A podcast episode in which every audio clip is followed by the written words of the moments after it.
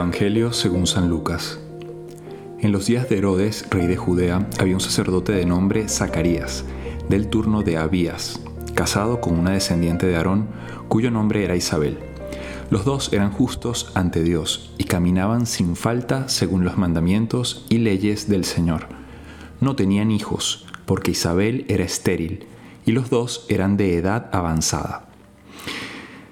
Una vez que Zacarías oficiaba delante de Dios con el grupo de su turno, según la costumbre de los sacerdotes, le tocó en suerte a él entrar en el santuario del Señor a ofrecer el incienso.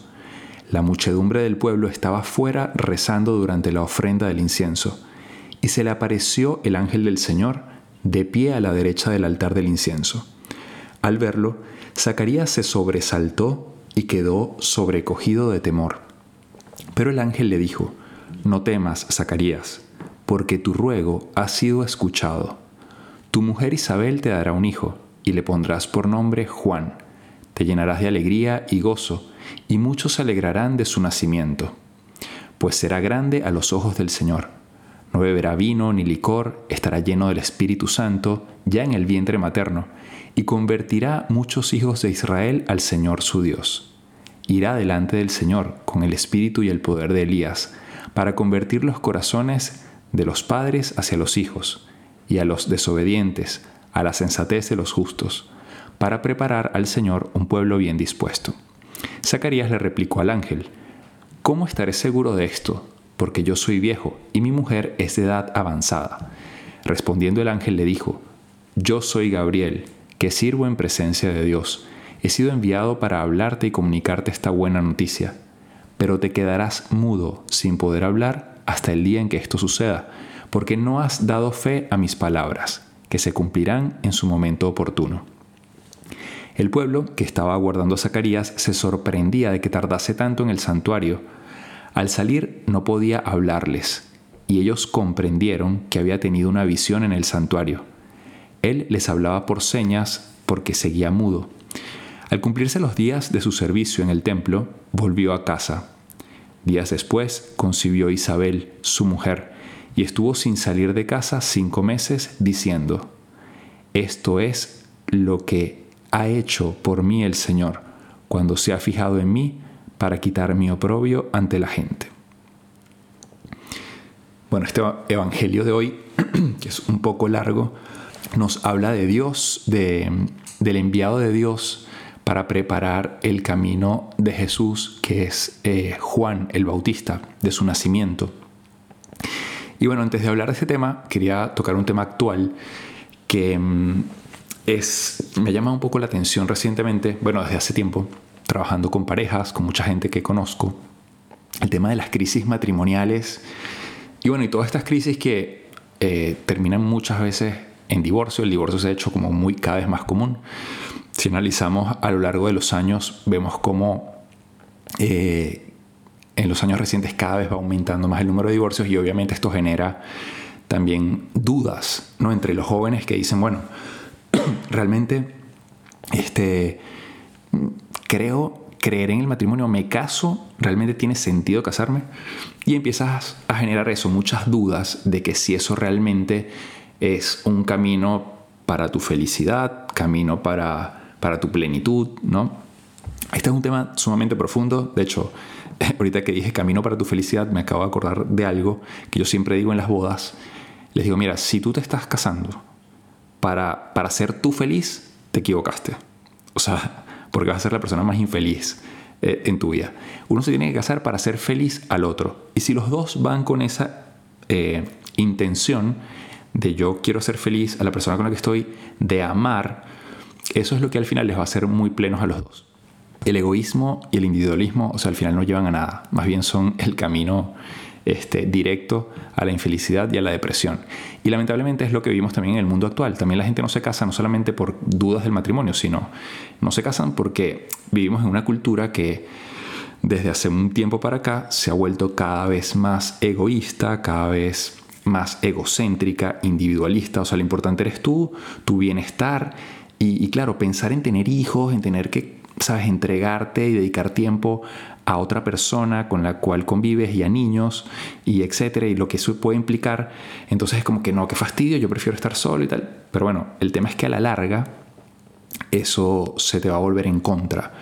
Porque la soledad em, es uno de los principales problemas. La soledad y, el individualismo y el egoísmo es, como decía hace poco, es la, la llave que abre la puerta a la infelicidad y a la depresión quizás lo puedes aguantar por un, tiempo, pero el, ser humano necesita amar y ser amado, necesitas, necesita salir de ti mismo, necesitas entregarte, sacrificarte por los otros, es parte de lo que te hace pleno.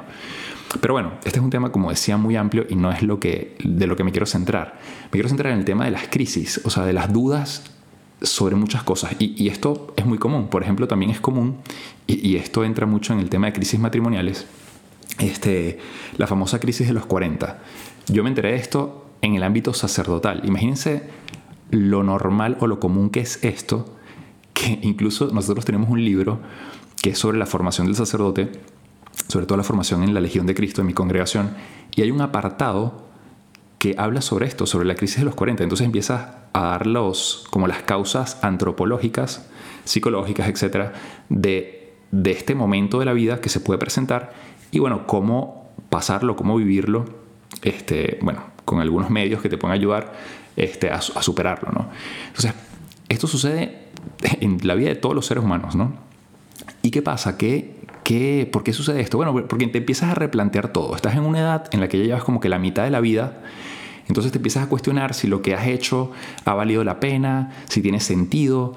Eh, además también estás en un momento en el que, o sea, ya llevas la mitad de la vida, pero todavía estás como con fuerzas ¿no? de, de emprender algo nuevo. Entonces empiezas a cuestionarte, bueno, ¿y si de verdad mejor busco otra cosa? De hecho, en el matrimonio sucede que es como que, bueno, si esto no me está funcionando bien, pues estoy en el momento de buscarme otra mujer o otro hombre. Porque todavía, ¿sabes? Si me espero más tiempo, ya como que nadie me va a querer. Estoy en un momento en el que puedo buscar otra cosa. Entonces empieza la gente a inventar mucho, ¿no? Te empiezan a pasar ideas locas en la cabeza de, de nuevas aventuras. Eh, de hecho, dicen que en el caso de los hombres sucede un poco como que una nueva adolescencia.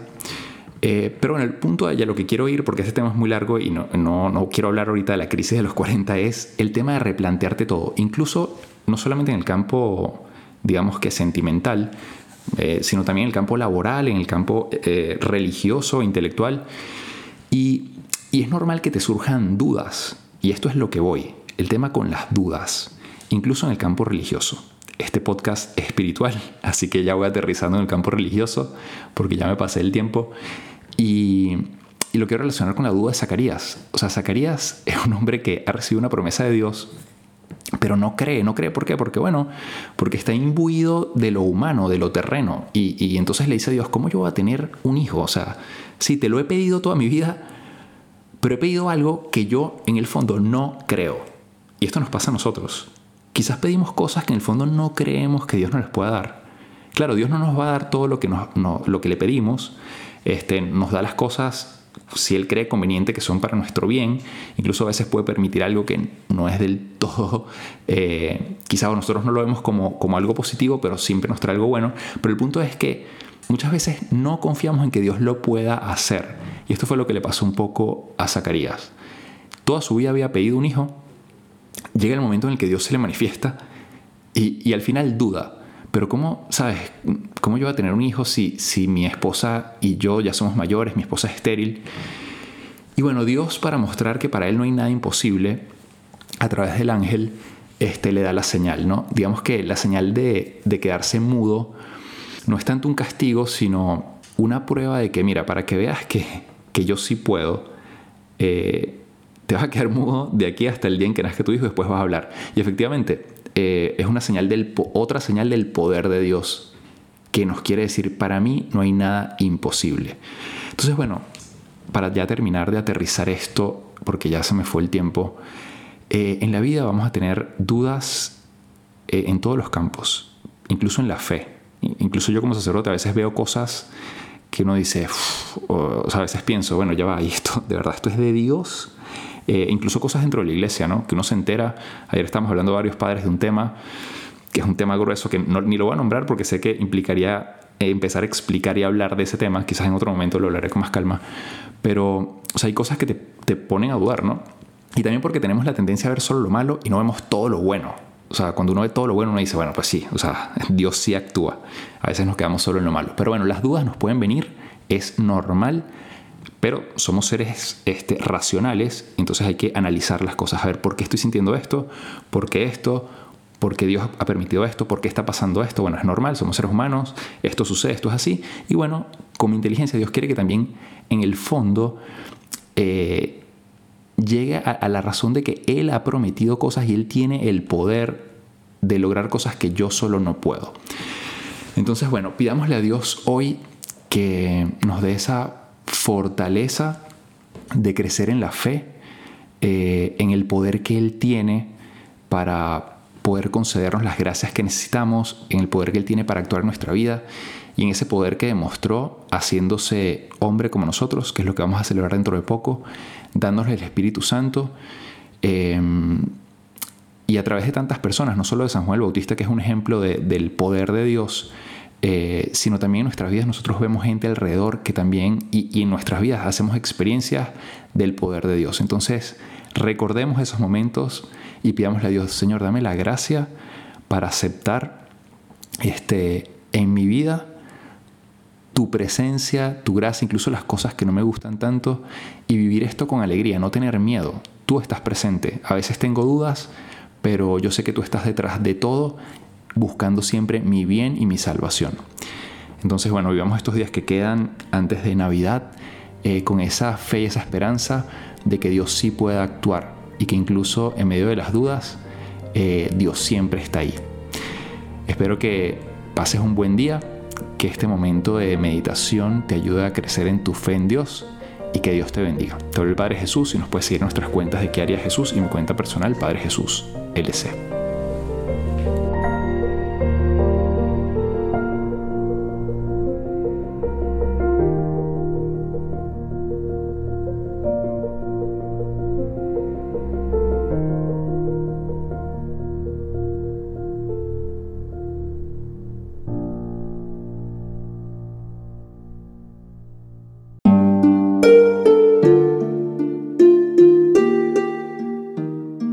Hola, ¿qué tal? Perdón por la interrupción, pero quiero invitarte a escuchar el nuevo podcast de Juan Diego Network que se llama Oraciones de la Noche. Ahí te voy a acompañar antes de dormir, así que no tienes excusa para no escucharlo. ¿Y qué vamos a hacer? Pues yo te voy a ir guiando para que te relajes, te prepares para dormir y haremos una oración juntos. ¿Qué te parece? ¿Nos vemos pronto entonces? Escúchalo en tu plataforma favorita. Solo sigue el link en los show notes de este episodio. Oraciones de la noche. No lo olvides, ¿eh? Nos vemos pronto.